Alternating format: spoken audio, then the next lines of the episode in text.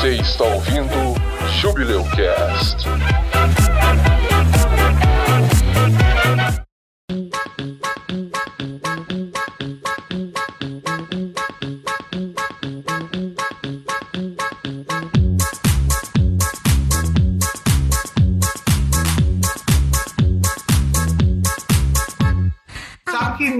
necessário se vacinar antes de ir pra lá. E se for o macaco rato da Sumatra? É isso que eu quero saber. Aí, rapaz, eu já não sei. Mas o antepassado do Aedes aegyptis é o, o, o Aedes aegyptis, o antepassado dele é o Aedson aegyptius. E Edson? Não.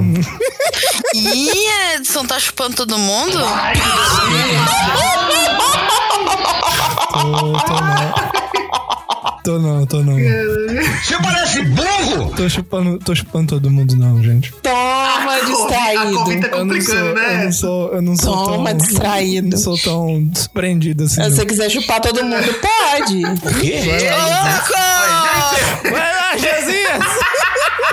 Recebeu carta branca, Edson. Vai lá, Josias! Ele sabe as condições do, do, do nosso relacionamento aberto, né? Achou que eu tava brincando? Olha o canavial da Dercy rolando aí, gente! Vai lá, Josias! É bom que eu não sei se isso aí vai passar na- no filtro do Edson depois ou não. Vou ficar muito contente se passar. Eu, se fosse ele, cortava tudo, porque a gente vassourou no assunto. Vai não, vai não, vai não. Não sei não, Mas- vamos ver. mas- Veja bem, se não tem que mandar matar uma desgraça dessa.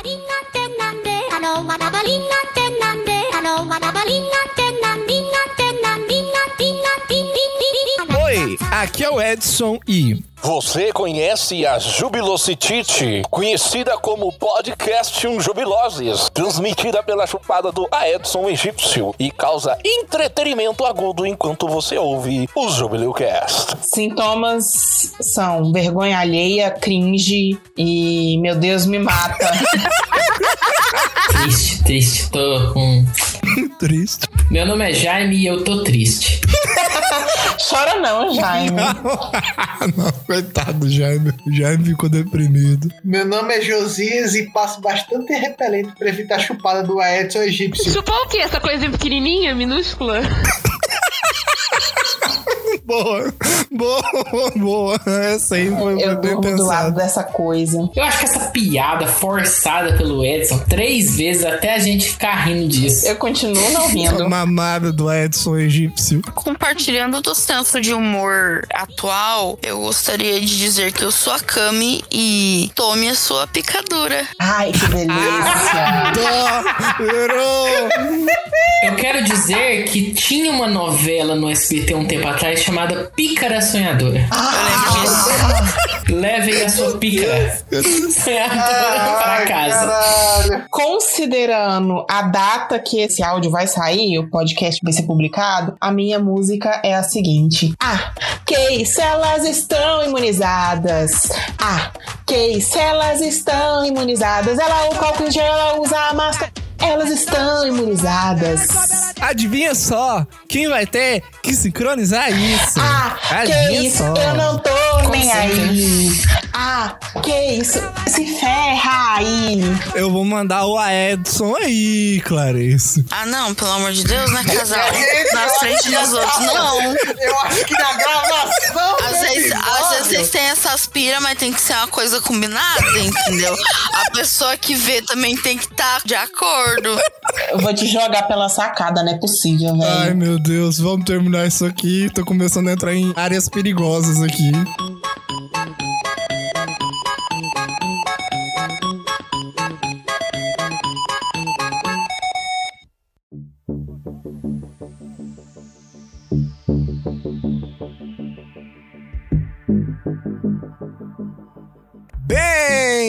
Bem-vindos a mais um episódio do Jubileu Cast, o Júbilo dos Podcasts. E hoje vamos falar sobre saúde. Hoje o propósito do episódio de hoje é informar você sobre as vacinas, né? Estamos aqui em período de vacinação. Todos nós aqui já estamos vacinados, pelo menos com a primeira dose. E hoje a gente vai mostrar pra você que a vacina funciona. Falando de Covid, a gente vai falar de história, a gente vai trazer fatos históricos aqui pra vocês, pra mostrar que a vacina é uma coisa importante e que ela deve ser tomada. Como ninguém aqui é médico, ninguém aqui é formado em medicina ou nenhum tipo de Infectologista, biologista. isso, ninguém aqui é formado em nada disso. A gente vai se ater à parte histórica da coisa. A gente vai se ater à parte factual e a gente vai trazer as historinhas de algumas vacinas e de algumas doenças aqui que tiveram suas vacinas desenvolvidas que ajudaram, né, a, a combater essas doenças. Ou será que não? Ou será que não? Ou será que não? Ele tá fazendo papel do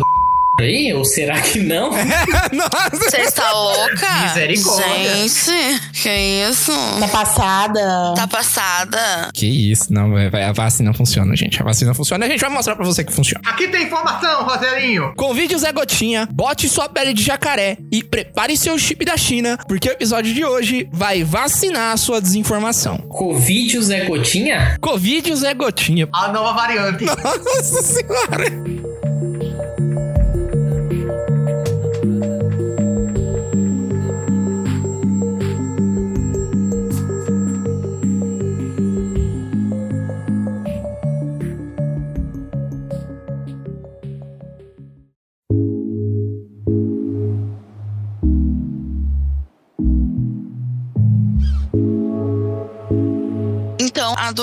Eu escolhi de falar é a rubéola. Ela é uma doença viral. A questão maior da rubéola não é necessariamente a rubéola em si. A rubéola ela se comporta muito semelhante com as doenças que a gente tem na infância, que é catapora, cachumba e etc. Porém, quando as moças não são vacinadas para rubéola e acabam engravidando, a rubéola acaba causando no feto uma doença chamada síndrome congenital da rubéola. A rubéola em si, só ela organismo da pessoa, ela vai dar aquela vermelhidão com coceira, febre, náusea, uma conjuntivite suave. Esses são basicamente os sintomas da rubéola. Aí, no caso das pessoas que são gestantes, acaba causando alguma deformidade, acaba causando alguma deficiência. Então, os bebês às vezes nascem com prejuízo de audição, defeitos nos olhos, defeitos no coração, alguns com autismo e deficiência orgânica do tireoide. Eu sei que tem microcefalia também que acontece. Enfim, eu mesma presenciei, entre aspas, né? Porque eu não estava viva na época que isso aconteceu, mas eu conheci pessoas que são surdas devido ao fato da mãe ter contraído rubéola durante a gravidez. Então veja como é antigo na incidência do vírus, porque ele é muito fácil de confundir com a catapora. Ou seja, lá em 1962, a gente já estava dando início ao desenvolvimento da vacina para rubéola. Ela já foi licenciada em 1969. A rubéola hoje em dia, praticamente uma doença erradicada. Ela é muito rara, justamente por causa das campanhas de vacinação. Eu acho irônico o ponto que a Cami falou que a rubéola era possível né, ser responsável por casos de autismo, sendo que tem pessoas que falam que é a vacina que causa autismo. Só que é não vacinar que podia causar o autismo. A Cami falou negócio de vacinar as mulheres, e não é só vacinar as mulheres também. Os homens, eles também podem repassar essa doença pro feto, né? Eu tava lendo uma matéria da Hospital Santa Casa de Maceió, que ele tava falando aqui da última vez que eles tinham vacinado aqui só as mulheres. Mas aí, por eles terem vacinado só as mulheres e os homens não, os homens eles foram excluídos, o índice de rubéola aumentou muito, entendeu? Então é importante vacinar ambos os sexos. Muito bem colocado, Edson, porque é isso.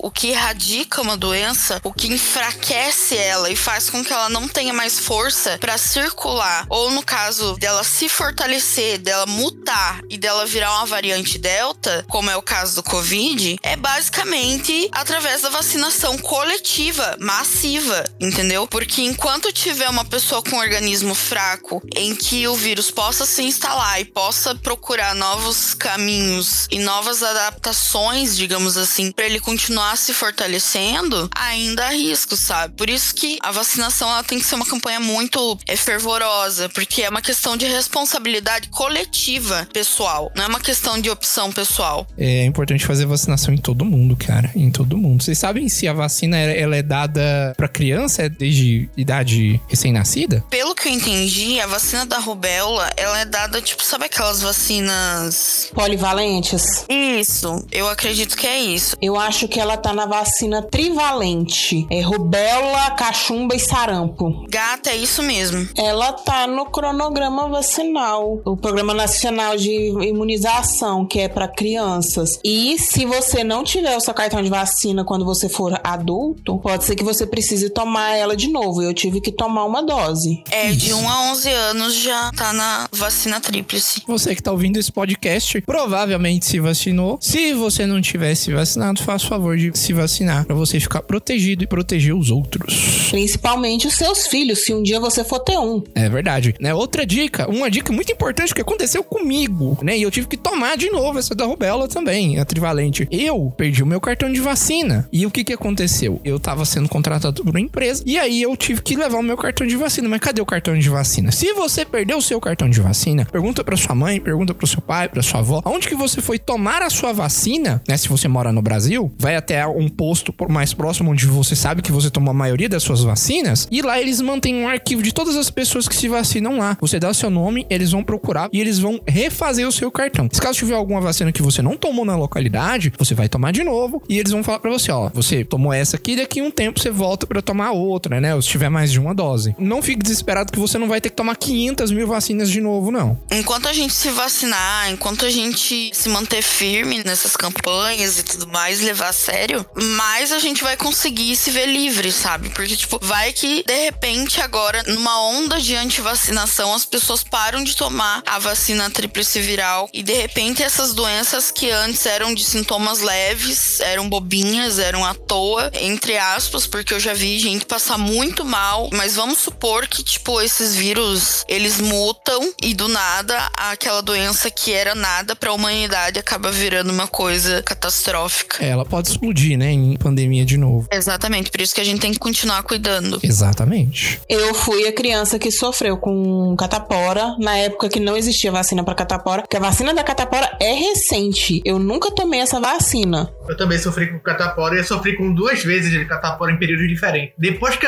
eu peguei a catapora pela segunda vez, foi anunciaram a descoberta da vacina. É porque catapora é sazonal, entendeu? Então, dependendo da época que você pegou, vamos supor, você pegou de algum amigo da escola e você sarou, nos próximos, sei lá, 5, 6 meses, você provavelmente não vai ter, porque você pegou imunidade daquele tipo. Então, até que surgiu outra, você tá de boa. Sim, você pode até pegar, mas você não vai sentir nada porque seu corpo tá imunizado, na verdade. Isso. E você pode levar É. pra frente.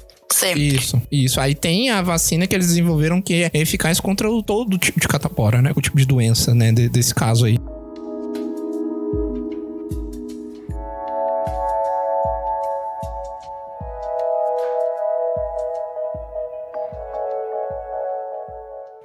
Oi, Naro. Sou eu, a Pfizer.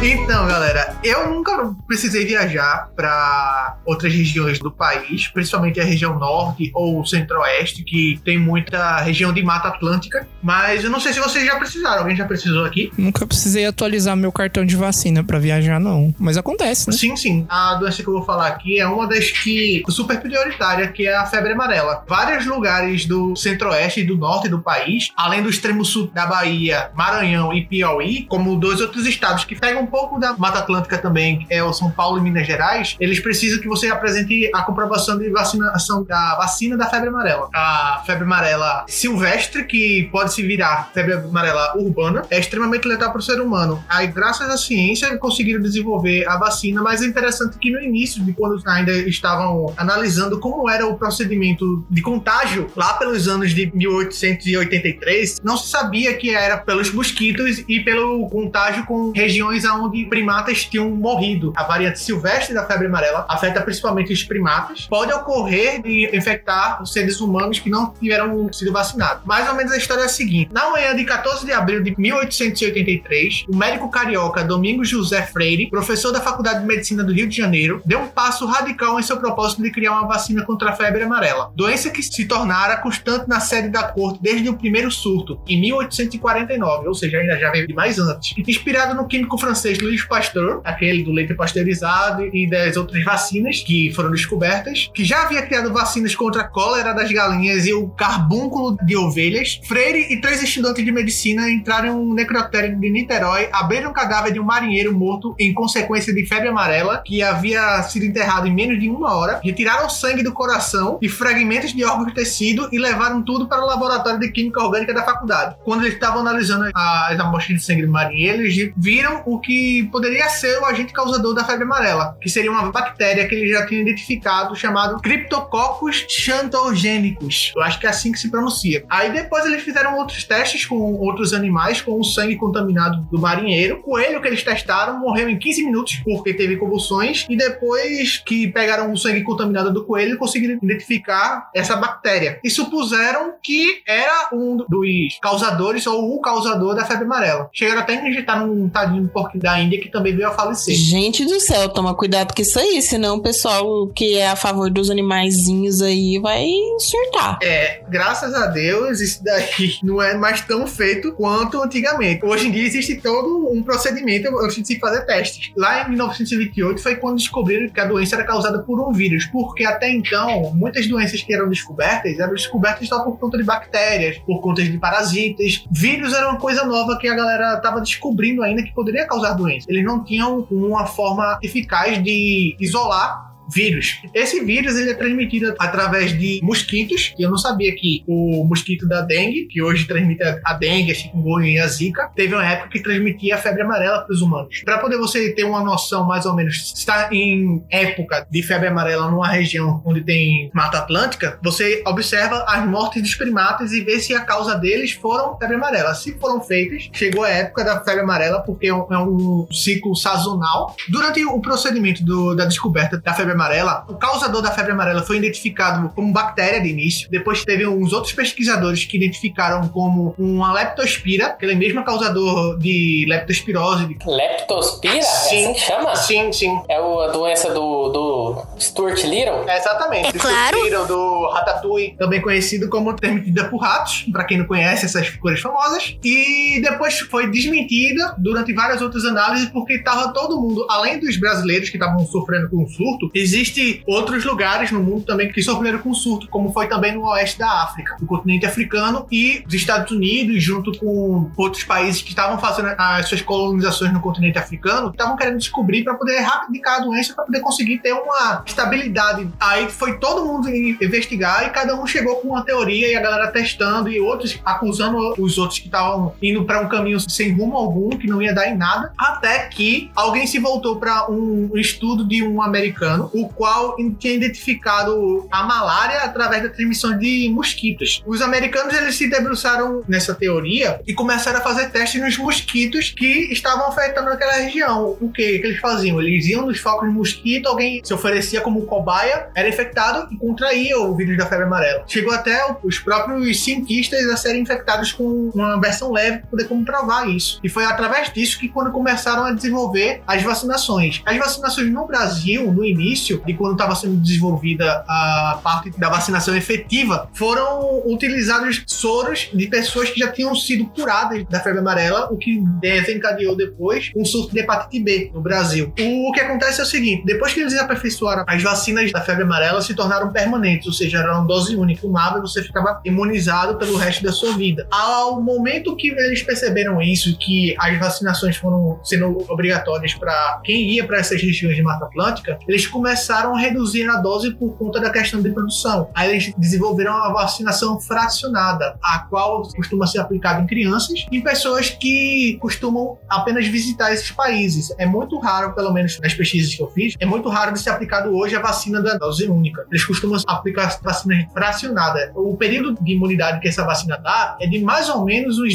8 a 10 anos. As vacinas de dose únicas eram muito utilizadas no início para poder erradicar a doença, a qual depois, durante o período de vacinação, vários governos, inclusive o Instituto Oswaldo Cruz, disse que era necessário erradicar os focos dos mosquitos Aedes aegypti para poder parar com a, a infecção do vírus de febre amarela urbano. E foi assim feito no início do século XIX, mas logo depois ele voltou, e até hoje ele está aí, mas ele não transmite mais, por enquanto não se teve mais casos, desde 1948, se eu não me engano, mas ele veio com outras doenças que foram a dengue, a zika, a chikungunya, que estão aí até hoje, que a gente tá sempre se cuidando para não contrair, que são tão graves quanto. E Século XIX não, século XX, né? isso, século XX. Certa resposta. Século XX, obrigado, Jair. Primeira dose é tomada com quanto tempo? Com quantos anos? Só toma se, se você for pra algum lugar. É, justamente. Se você for para uma daquelas regiões que eu falei, que são os estados do centro-oeste e do norte do país, ou do extremo sul da Bahia, Maranhão, Piauí, ou até mesmo os estados de Minas Gerais e São Paulo, você toma, costuma se tomar ou dose única ou a dose fracionada, que protege entre 8 e 10 anos. Ah, Mas saquei, é, saquei. é mais uma, uma vacina para poder você tomar situacional. Se você nunca foi para lá, você não tem necessidade de tomar porque a doença não chega a se espalhar por esses outros lugares, porque não existe mais essa febre amarela urbana. Tem mais a febre amarela silvestre, que é entre os próprios primatas que residem nessas florestas dessas regiões que eu falei. Imagina se o Aedes aegypti transmitisse o vírus do, do zumbi lá, do macaco rato da Sumatra. Ia O ser Edson, foda, né, mano? o Edson egípcio?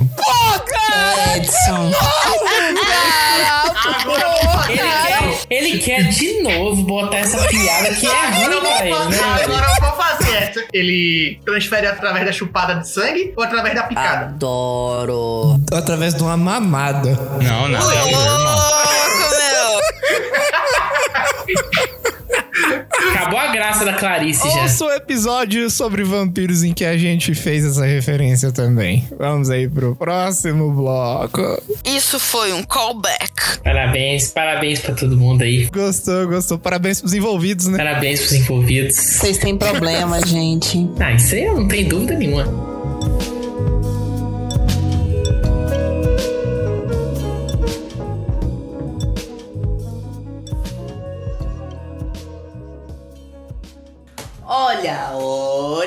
Passando em sua rua o caminhão da vacina. Promoção exclusiva de vacina saindo por 50% do valor só pra vocês, a preço de custo.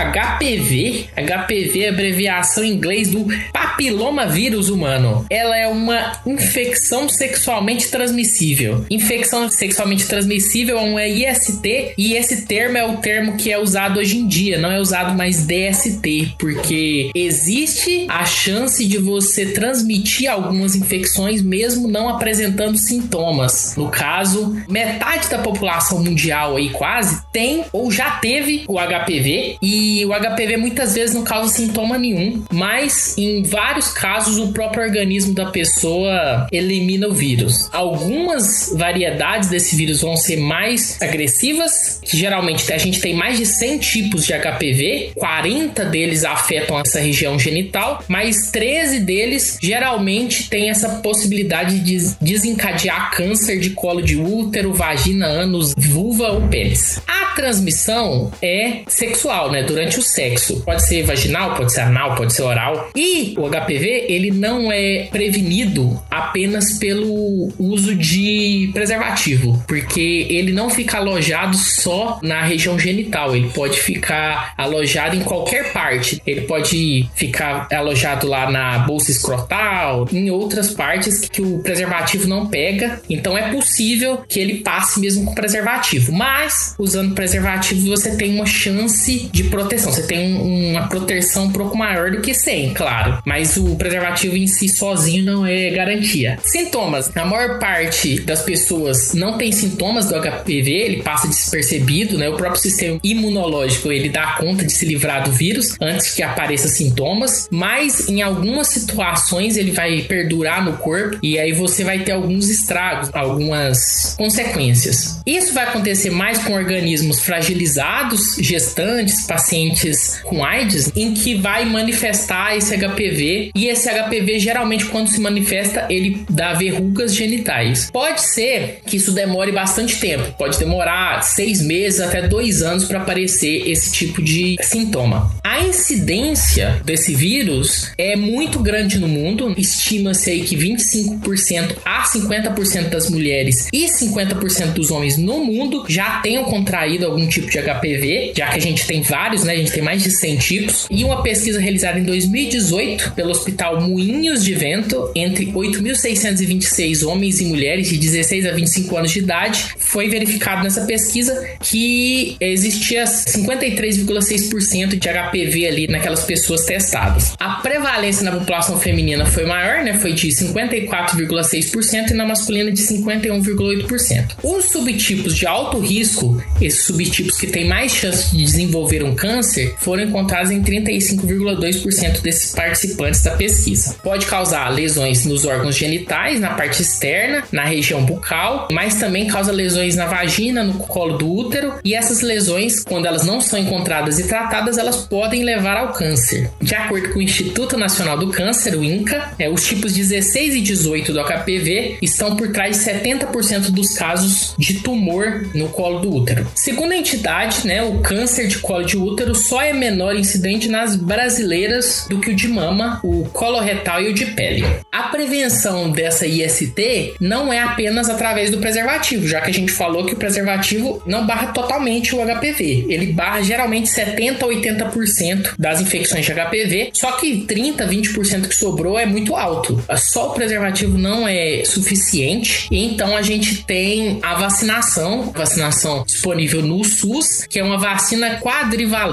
Essa vacina, ela protege contra quatro subtipos, que é o 6, o 11, o 16 e o 18. A vacina quadrivalente, ela é aplicada até os 14 anos nos postos de saúde de todo o país, a partir dos 11 nos garotos e a partir dos 9 anos nas meninas. As pessoas com imunodeficiência e transplantados, né, portadores de HIV e etc, as pessoas que têm geralmente o organismo mais fragilizado, elas podem vacinar com o SUS dos 9 até os 26 anos gratuitamente. Agora, em 19 de março de 2021, foi ampliado essa faixa etária e as mulheres imunossuprimidas e que têm essa condição mais fragilizada vão conseguir vacinar até os 45 anos. Na rede privada também você pode tomar essas vacinas, só que geralmente na rede privada essas vacinas não são baratas. Quando começou a vacinação lá em 2014, uma vacina de HPV custava em média 300 reais. Então não era barato e o governo pagando, o SUS pagando, era muito melhor, né? Porque nem todo mundo ia ter 300 reais pra pagar uma vacina dessa. Eu não sei quanto que tá hoje em dia. Entre as versões pagas, você tem vários tipos diferentes. Tem algumas que protegem apenas contra o tipo 16 e o 18, que são o que causa maior quantidade de câncer, né? 70% de câncer é desses dois tipos. Mas também tem a quadrivalente, né? Que é aqueles quatro. E tem a nona valente, que são nove tipos diferentes. Agora, lá em 2014, começaram a ter o Programa Nacional de Vacinação contra o HPV e as autoridades de saúde começaram a dar essas vacinas nas escolas. Por quê? A campanha acreditava que era mais efetivo você aplicar as vacinas nas meninas entre 11 e 13 anos na época, antes delas começarem a vida sexual. Então era importante você dar vacina nessas meninas virgens ainda, porque aí elas teriam menos chance de contrair o vírus pela primeira vez, já que a gente falou que o HPV é muito comum, né? 50% da população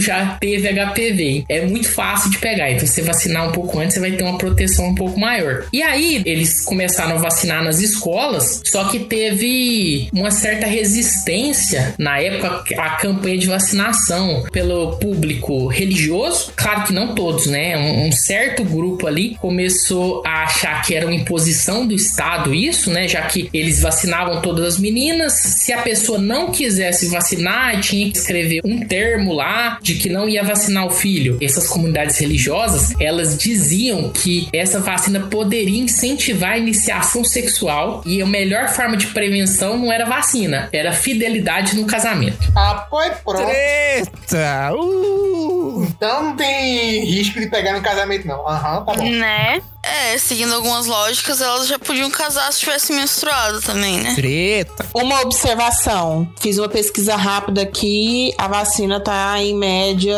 550 reais por dose. Achei até por 700 reais a dose. Olha aí, é caro, né? Na época que eles começaram em 2014, ela custava 300 reais, mas hoje em dia tudo tá mais caro também, né? Então não abaixou o preço, só aumentou. Teve lá, na época, uma notícia publicada pelo jornal Tribuna da Bahia, que falava, né, que uma mãe evangélica afirmava lá que não era contra o cuidado do Ministério da Saúde com o povo brasileiro, mas que a melhor forma de prevenir doenças sexualmente transmissíveis é facilitando o casamento. Claro, claro. Outro argumento aqui numa outra notícia, uma mãe falou que essa é a idade em que os hormônios estão à flor da pele e tudo desperta curiosidade. Com a vacina, elas se sentiriam imunizadas e tentariam experimentar o novo. Então, Ah, também- cara. Uhum. A cara, culpa é da não- vacina, né? Tá bom. É difícil concordar com qualquer coisa assim, cara. Não tem nem como É difícil olhar por esse ponto de vista, porque é um ponto de vista muito unilateral, né, cara? Favorece só uma pessoa. Por que você vai deixar de vacinar? Que vacina é essa que vai retirar a educação que você dá pros seus filhos? Não, a preocupação não é nem a educação que você dá para os seus filhos. Você tem que pensar que, no geral, as meninas nessa idade, quando elas se envolvem em relacionamentos, geralmente é com homens mais velhos. Porque sempre tem aquela história, né, entre aspas, de que a menina de 13 anos, ela sabe o que tá fazendo. Mas o cara de 30 é um moleque. Sim, Então, é só mais uma desculpa para negar saúde para as mulheres. Que Exatamente. são as principais vítimas. Elas têm a tendência maior a ter a doença e apresentar os sintomas. É igual a situação que eu conheço. A menina, ela fez o sexo sem camisinha, né? Porque o namorado falou, ah, não, minha outra namorada fez também. E aí ela pegou o HPV, ela desenvolveu, ela teve que fazer tratamento caríssimo e super doloroso. Pensa, se esse cara passou pra ela e ele teve sexo com essa outra menina, provavelmente ele passou pra ela também. Pois é, é irresponsabilidade. Existe outra controvérsia de que teve, né, efeitos colaterais em algumas meninas, mas claro, toda vacina tem efeitos colaterais. Só que na época, o Ministério da Saúde ele não deixou muito claro esses efeitos colaterais. Então teve alguns casos que assustaram as pessoas. Por exemplo, teve um caso lá em Bertioga, que foi o mais conhecido na época, né, quando eles foram dar a segunda dose dessa vacina, que era um local do litoral de São Paulo, onde 11 meninas do mesmo colégio, elas reagiram mal após tomar a vacina e três delas foram internadas em um hospital com dores no corpo. Dores no corpo e dores de cabeça já são efeitos colaterais dessa vacina, mas elas também sentiram paralisia nas pernas. Até a menina falou que começou a paralisar as pernas dela. Eu fiquei com muita tremedeira, fiquei tremendo toda. A minha boca ficou toda vermelha, segundo ela. Os exames, eles fizeram exames para ver, né, qual que era isso. Eles descobriram que provavelmente não tinha a ver com a vacina, não encontraram ligação com a vacina, mas é um efeito colateral também que poderia acontecer, porque aconteceu também em outro lugar, em 19 de 9 de 2014, lá em São Carlos, também teve uma outra menina que perdeu sensibilidade nas pernas temporariamente, tá? E teve dores de cabeça. É um efeito colateral, aparentemente, que poderia acontecer também, mas isso não foi muito bem comunicado para os pais, e aí alguns pais ficaram também com ressalvas contra a vacina. né? Um pai falou numa entrevista lá na Folha de São Paulo que só de imaginar uma filha dele com paralisia causada pela vacina dessas, descarto a ideia rapidinho, que ele falou. O Ministério da Saúde tinha que, na época mesmo, ter deixado mais claro esses possíveis efeitos colaterais, que são normais, né? É normal ter alguns efeitos colaterais, mas a maior parte da população que toma vacina não tem esses efeitos, e mesmo que tenha os efeitos, geralmente não são efeitos graves. Existiu também uma certa discordância na comunidade médica na época, porque alguns médicos insistiram lá na época que era melhor investir no exame de Papa Nicolau, que o exame de Papa Nicolau pegava quem tinha alguma propensão a desenvolver esse câncer de colo do útero, e ele era mais efetivo porque a vacina ela pega quatro cepas ali do vírus. Ela ela não pega todas e o HPV tem 100 subtipos. Houve uma certa ali, discussão entre alguns membros ali, da comunidade médica de que não protegia totalmente essa vacina. Mas, de novo, né? É melhor proteção contra alguns tipos do que proteção nenhuma. Coisa a mais não vai te fazer mal. É tipo o coronavírus agora, né? Não protege 100%, mas é melhor vacina do que vacina nenhuma. É, melhor do que nada. Até hoje, essa vacina é aplicada em posto de saúde, gratuitamente dos 9 aos 14 anos, em meninas, e pessoas com imunossupressão podem tomar até os 45 anos. Viva o SUS! Viva o SUS! Viva o SUS! Completamente gratuito pelo SUS. Então, vacine-se.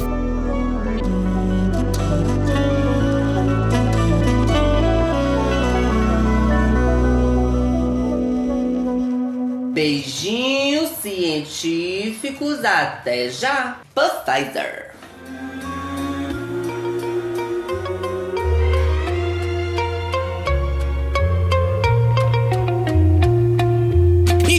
Vamos lá. Agora vamos falar da tuberculose, uma das doenças mais famosas do mundo. A doença causa vários sintomas. Então, por causa disso, durante muito tempo, ela foi considerada não uma única doença, ela era considerada e identificada por vários nomes, mas só no começo do século XIX que ela foi batizada com esse nome pelo professor alemão de medicina Johann Lucas Skollen. Mesmo ela ganhando o nome só recentemente, né, entre aspas, já tem tempo, né, já tem mais de 100 anos aí, a tuberculose data de muito, muito antes. Existe relato de doença parecida com ela na Grécia Antiga, que não surpreende já que ela se originou no gado domesticado cerca de 15 ou 20 mil anos atrás, que é da onde também surgiu a varíola, que a Clarice vai falar daqui a pouco. De acordo com o Ministério da Saúde do Brasil, existem pessoas que não apresentam sintomas no início da doença. Outros mostram sintomas leves que são ignorados por meses ou anos, mas no geral os sintomas são tosse seca e contínua, depois com a presença de secreção, né, o muco, por mais quatro semanas, que na maioria das vezes vira uma tosse com pus ou sangue, cansaço excessivo, febre baixa, sudorese, né, que é suar noturno, falta de apetite, palidez, emagrecimento acentuado, rouquidão, fraqueza e prostração. A transmissão da doença ocorre de forma direta, né, por gotas de saliva, de pessoa para pessoa, por qualquer tipo de líquido, de qualquer tipo de material orgânico que você possa passar de uma pessoa para outra. No século XIX e no início do século XX, a doença alcançou níveis preocupantes como endemia entre as classes pobres nas cidades do mundo inteiro. O que é endemia? A gente ouviu falar muito de pandemia. Endemia é uma doença que está cometendo uma região. né? Ela tem um aspecto mais contínuo e ela é restrita a uma determinada área, como a febre amarela na Amazônia, igual o Josias falou, ou áreas endêmicas de dengue. Tem áreas endêmicas em cidades, né? Por exemplo, bairros específicos têm focos de dengue e elas são áreas endêmicas, tá? Na Inglaterra, em 1815, um a cada quatro mortes tinham relação com problemas pulmonares. Na França, ainda em 1918, 100 anos depois, uma entre seis mortes ainda era causada pela tuberculose. Depois da identificação do perigo da doença em 1880, a notificação se tornou obrigatória na Grã-Bretanha e campanhas foram feitas para evitar locais públicos e os doentes eram convidados a irem para sanatórios que lembravam prisões. Essa parte de evitar locais públicos aí é, é muito remanescente da, da- das épocas atuais, né? Remanescente de épocas atuais é ótimo. Esse pessoal que era convidado aí pros sanatórios para garantir os benefícios do cuidado de lá, né, do ar fresco, da qualidade dos médicos, acabava que 75% das pessoas que iam para lá morriam num prazo de 5 anos. Era bem difícil você sobreviver se você fosse para um, um desses locais aí de tratamento. Em 1882, Robert Koch descreveu o Mycobacterium tuberculosis, um bacilo, que é um tipo de bactéria em forma de bastonete, que é uma célula de defesa do nosso organismo, que causa a doença. Ele não acreditava que a tuberculose humana e a tuberculose bovina tinham ligação, né? Sim, animais também podem ter a doença, né? Da onde que surgiu. O que dificultou a relação do leite bovino infectado com a tuberculose. O problema foi resolvido graças à pasteurização, que é um tipo de processo de você purificar o leite desenvolvido pelo Pasteur, né? Se você fez sua aulinha de química aí no ensino médio, você sabe quem é o Pasteur. Se você não sabe, pesquisa. não vou falar aqui. E Como eu disse, a gente não vai ficar entrando em tópicos muito específicos aqui. O primeiro real sucesso com a vacina é dos pesquisadores Albert Calmette e Camille Guerin. A vacina BCG, que você que tá ouvindo provavelmente tomou. Se você é mais velho, você deve ter tomado duas. Uma como recém-nascido e outra entre os 6 e 10 anos de idade. Essa segunda dose, ela foi aplicada até 2006, mas ela foi suspendida pela baixa eficácia e recomendação da OMS. Essa vacina, o pessoal não pode estar ligando o nome ao sofrimento, mas é aquela vacina que abre um buraco no seu braço, sabe? É aquela que muita gente tem marca até hoje. Eu tenho Braço. duas marcas. Sim, sim, sim. Muita gente tem duas marcas. Eu acho que eles aplicam as duas doses no mesmo lugar. A Clarice, por algum motivo, eles aplicaram em braço diferente, é isso? Não, não, ela tem duas no mesmo braço. Então eles não colocaram junto no mesmo lugar pra não dar duas marcas, eles vão lá e aplicam no mesmo lugar que eles tinham aplicado antes. A segunda dose, eu lembro, o reforço era com 5 anos. Eu acho que mudou agora a idade. Então deve ser por isso que não tem tanta dificuldade assim pra vacinar no mesmo lugar, porque uma criança de 4, 5 anos torcendo ali pra fugir da agulha, você não consegue vacinar no mesmo lugar, enquanto com um bebê recém-nascido que não tem como fugir, né? É verdade, é verdade. Ele só dá uma esperneadinha e chora, mas não tem jeito. Então, você aí deve ter tomado. Se você não tomou porque você é mais novinho, né? Olhe no seu braço aí, braço direito, por cima do ombro, que você deve ter essa cicatriz da vacina. Com certeza, quem é mais novo já tomou, porque agora você tem que tomar a vacina BCG antes de sair do hospital. Exato, exato. BCG vem de bacilo de Calmette e Guerin e ela foi desenvolvida por linhagens atenuadas da tuberculose bovina. Eu não vou entrar em detalhes do que é a atenuação de um vírus, porque existe várias maneiras de você atenuar uma doença. Todos os links das coisas que a gente não conseguir falar aqui vai ter tudo lá no post do site. Então entre no site e entre na postagem deste episódio que vai ter lá os links para todas essas informações que a gente tá passando aqui e sugestões dessas coisas que a gente não consegue passar para você aqui, por exemplo, esse negócio da atenuação. No Brasil, ela chegou em 1927 com a versão chamada BCG Moru. A eficácia da vacina é de 78% para o tipo mais disseminado de tuberculose, mas esse número ele varia, porque as cepas ou as versões que são usadas para fabricar vacina, elas têm variações conforme o país, região, além de que os organismos dos pacientes que recebem essa vacina variam e podem influenciar na ação da vacina. Estudos realizados desde 1950 afirmam que a vacina também oferece proteção contra a hanseníase, conhecida como lepra e também causada por uma bactéria. Aqui no Brasil, inicialmente a vacina era aplicada de maneira oral, mas só depois de 1968 que a aplicação intradérmica, que é uma aplicação entre a derme, que é o tecido superficial da pele, o tecido exterior da pele, e o tecido subcutâneo, que é uma região ali mediana, né, quase chegando no músculo. Ela é aplicada no braço direito, na região deltoidiana.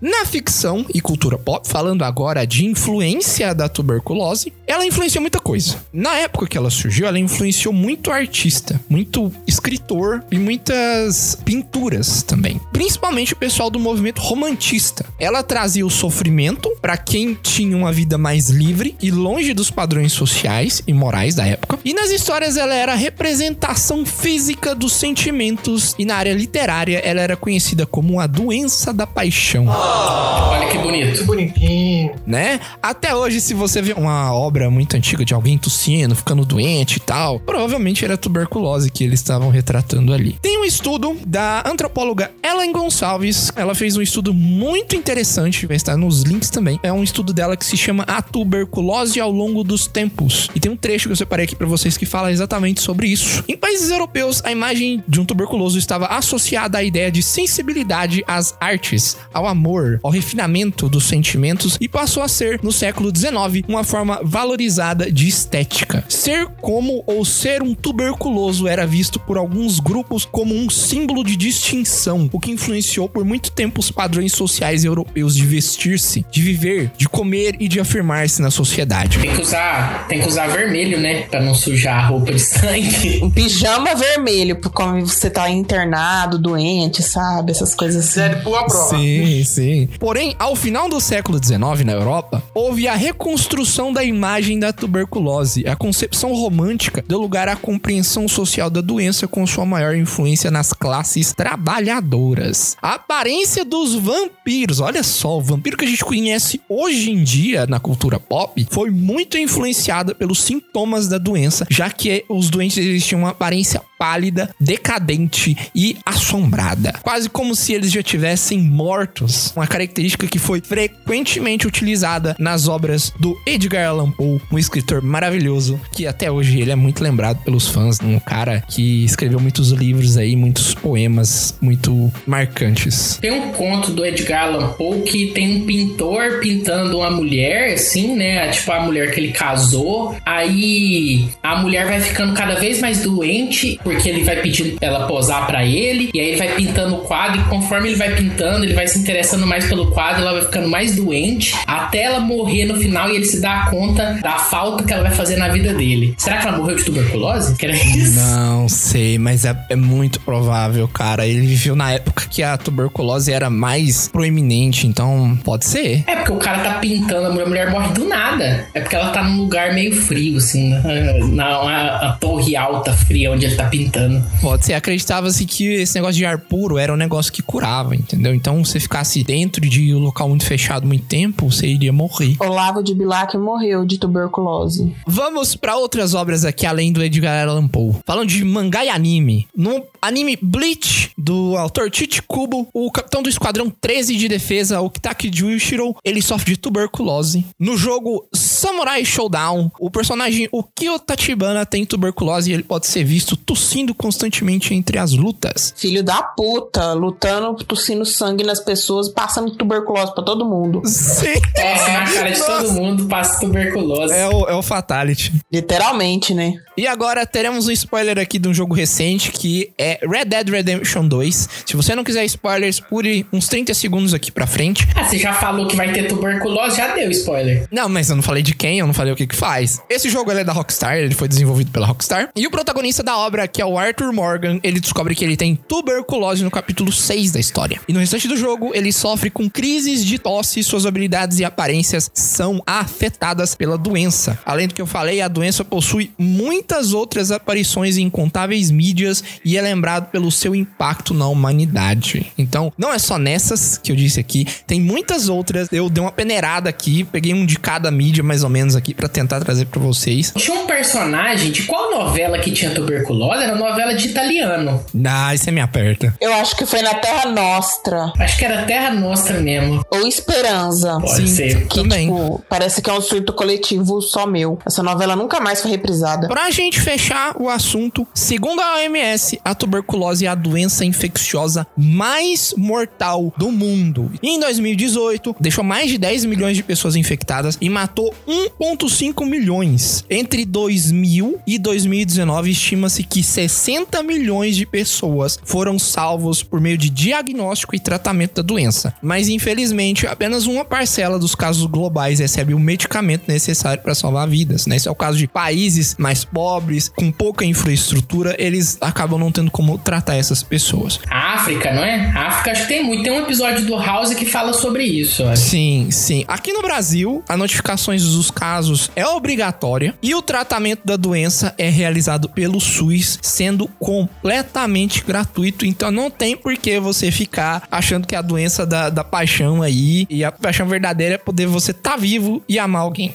Né? Ó, falei bonito. Falou muito bonito. Lembrando que o tratamento tem que ser feito completo, viu? Não adianta tomar um pouquinho remédio lá e eu achar que tá tudo certo. O tratamento da tuberculose demora seis meses. Não é uma doença fácil de tratar. As orientações médicas é que se você tiver com uma tosse e ela persistir há mais de uma semana a 10 dias, é bom por desencargo, por prevenção, você fazer um exame de tuberculose, que também tem disponibilizado pelo SUS. Mesmo se a tosse parar. Se você tiver tosse nesse trecho que a Cami falou, se a tosse porventura parar, porque você tomou alguma coisa, porque existem medicamentos que podem mascarar os sintomas, né? Por exemplo, xarope, busque o médico pra você ter certeza se não é tuberculose.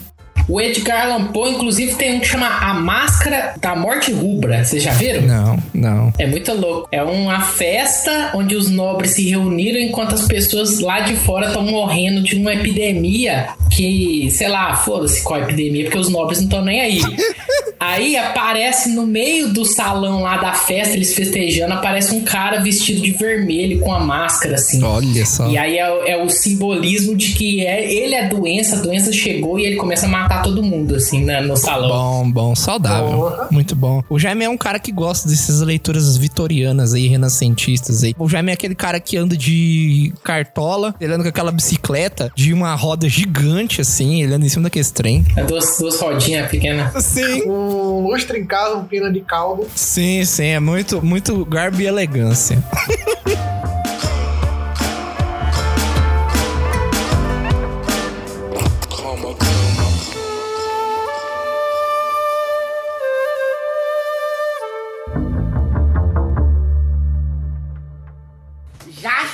aqui pra mim que você tá desenvolvendo agora a vacina aí da sua turma.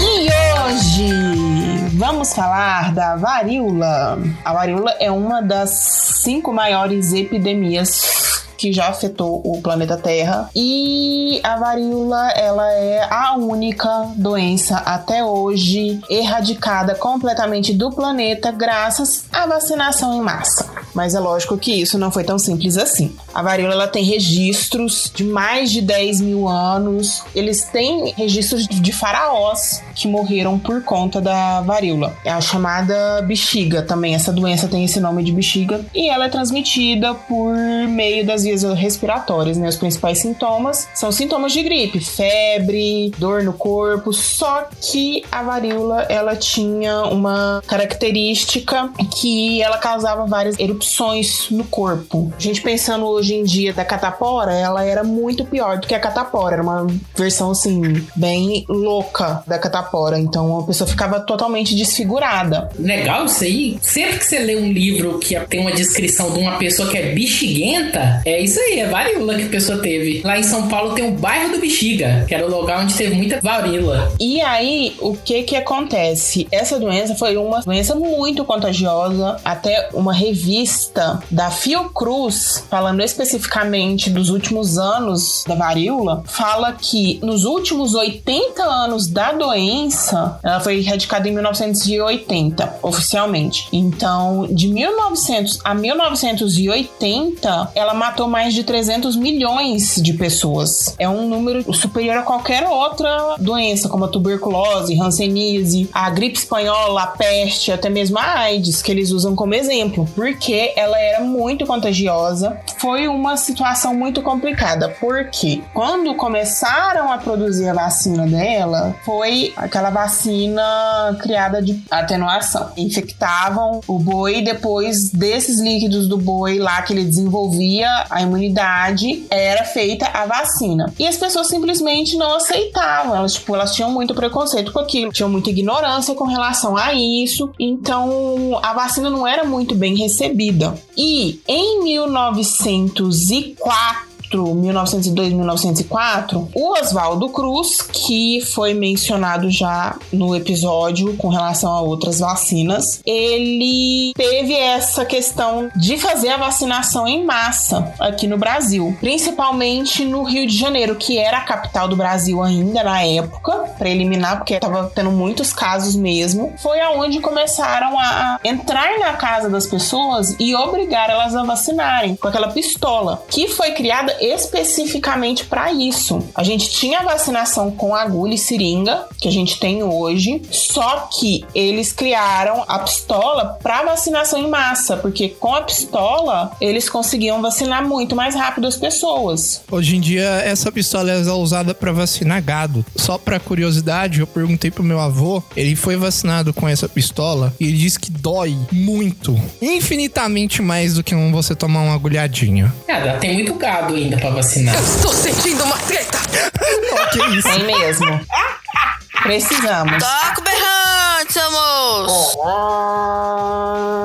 E aí o que que acontece? Foi aonde teve a chamada revolta da vacina que a gente estudou na época da escola em 1904, porque as pessoas simplesmente elas não aceitavam aquilo. A vacina foi declarada obrigatória em crianças em 1837 e para adultos em 1846. Só em 1904 que chegou essa coisa assim de vamos entrar nas casas das pessoas e obrigá-las a vacinar, porque elas não queriam. É, a, adesão era muito baixa. Tava aumentando aos poucos, né? Mas ainda era muito baixa. E aí correu o boato de que quem vacinava começava a ter feições bovinas. Qualquer semelhança com a atualidade é mera coincidência, né? E as pessoas não queriam vacinar, ficar com cara de vaca, virar vaca, essas coisas assim. Isso foi na época do presidente Rodrigues Alves, que ia promover o saneamento e modernização do país. E para conseguir promover a modernização do porto do Rio de Janeiro, precisava resolver essa questão, porque o Rio de Janeiro era a entrada do país, né? Era a porta de entrada, então não pode deixar gente morrendo a rodo. E foi aonde teve a revolta da vacina, a população estourou uma revolta no Rio de Janeiro. Foram mais ou menos mil prisões, 30 mortos em duas semanas de conflitos. E aí o presidente Rodrigues Alves acabou desistindo da vacinação obrigatória em 1904. Só que aí o que, que acontece? O pessoal não quis vacinar. Quando chegou em 1908, teve uma epidemia violentíssima de varíola. Pelo registro da Fiocruz, ela foi a mais violenta epidemia de varíola na história. E aí o povo correu para fazer o quê? Para ser vacinado, obviamente, porque ninguém queria morrer de varíola. Então você pensa assim, se tivesse todo mundo vacinado quatro anos antes, não estaria sofrendo com a epidemia em 1908. Eu citei o presidente do Brasil porque toda essa questão de pensar na questão sanitarista e tal, mas em 1918 ele foi uma das vítimas da gripe espanhola aqui no Brasil. O único presidente, né, que morreu em questão de doenças durante o, o governo. Ele nem chegou a assumir esse segundo mandato porque ele pegou a gripe espanhola, que não tinha vacina. Esse foi o fato assim mais relevante na história do Brasil com relação a essa questão da vacinação da varíola. Em 1977 foi registrado o último caso de varíola transmitida naturalmente no mundo na Somália. Isso que eu falo de transmitida naturalmente porque em 78 teve um caso de uma fotógrafa que trabalhava num corredor onde era manipulado o vírus da varíola no laboratório. Ela contraiu a doença por causa dos tubos de ventilação e morreu. E aí foi aonde a OMS solicitou que todos os laboratórios do mundo destruíssem as amostras de varíola que tinha. Só que assim, não foram todos que destruíram. Até hoje ele existe em laboratório, um nos Estados Unidos, em Atlanta, e outro na Rússia, em Kosovo. Ou seja, altas guerras frias, a gente pode ter uma nova epidemia de varíola a qualquer momento, a hora que esse povo surtar e quiser fazer uma guerra biológica. É claro. E em maio de 1980, a varíola foi oficialmente extinta, porque não estava mais em circulação no planeta, pelo menos não naturalmente. Então que- você quer dizer que a varíola ela é comunista? Não, tem nos Estados Unidos também. Tem nos Estados Unidos também, então. Os Estados Unidos é comunista também agora. O laboratório nos Estados Unidos é em Atlanta. É o mesmo laboratório que tinha lá em Walking Dead, lá que eles estavam estudando lá o vírus lá dos zumbis. Então, tipo. Que? O vírus do zumbi é varíola? Esse pode ter ligado o negócio da varíola, né? Mas é porque aquilo não existe no quadrinho, não. Aquilo lá inventaram na série. Falta, falta só botar o zumbi barrigudo. Você é burro, cara, que loucura. Mas aí é barriga d'água, não tem nada a ver com a doença. É, como é que é erupção na pele, não é? Acne. Pior do que a acne, porque ela formava um monte de bolha, pústulas. A erupção cutânea. É, erupção cutânea. Tipo acne com cisto. E aí eu tenho até uma fotozinha da Fiocruz do pessoal com os boizinhos amarrados na maca, porque eles estavam fazendo as vacinas. Me passa que eu vou colocar na descrição deste episódio.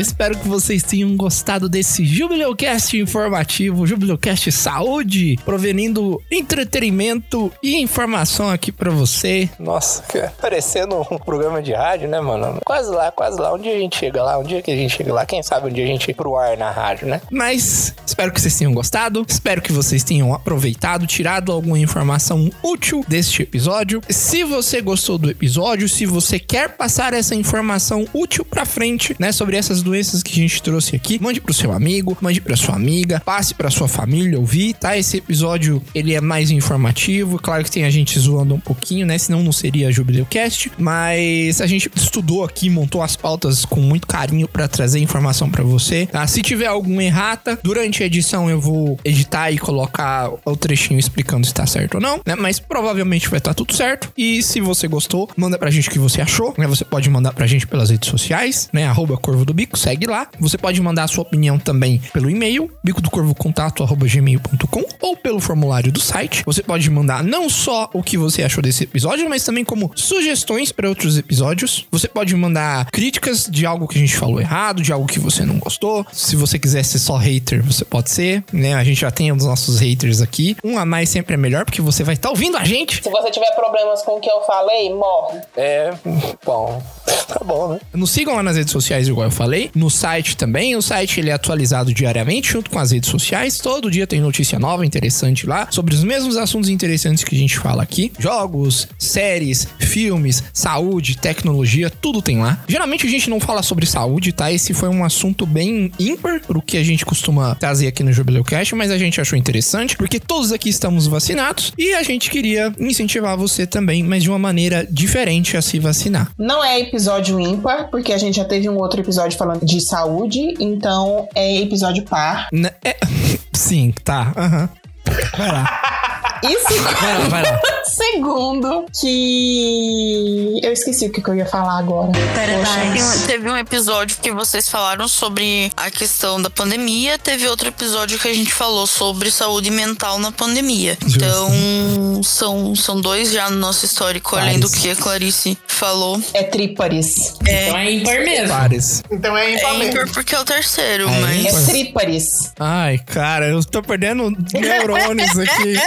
Mas o que a gente falou da pandemia foi filmes, então não foi nem muita coisa assim relacionada à, à saúde mesmo. Ah, entendi. É uma boa indicação. Ouça o nosso episódio sobre filmes e ouça nosso episódio sobre saúde mental. Todos eles vão estar nos links lá. Esse episódio vai estar cheio de links, mas todos eles vão estar lá também. E o Michael Bay fez um filme do Covid-23 que mata todo mundo aí. Eu acho que é meio loucura de fazer isso agora. Tá muito cedo, hein? Explosão espontânea. Muito cedo pra fazer esse filme aí, eu acho. Nossa, cara. Vamos terminar o programa chega no limite quando a gente tá falando de Michael Bay produzindo o filme da Covid, né? Porra. Tchau, gente. Até o próximo episódio. Você toma vacina, o braço explode. É, o vírus te explode. Prometo pra vocês que o próximo episódio vai ser mais engraçado. Ou não, né? Vai ser informativo. Ah, esse também foi muito engraçado. Teve seus legal, pontos, foi legal. pérolas. Foi super, foi super O Edson engraçado. chupando todo mundo. Mas você vai cortar, Tchau. você vai cortar. Tchau! Tchau, galera! De novo, gente. Tchau! A hora que eu lembrar, eu volto.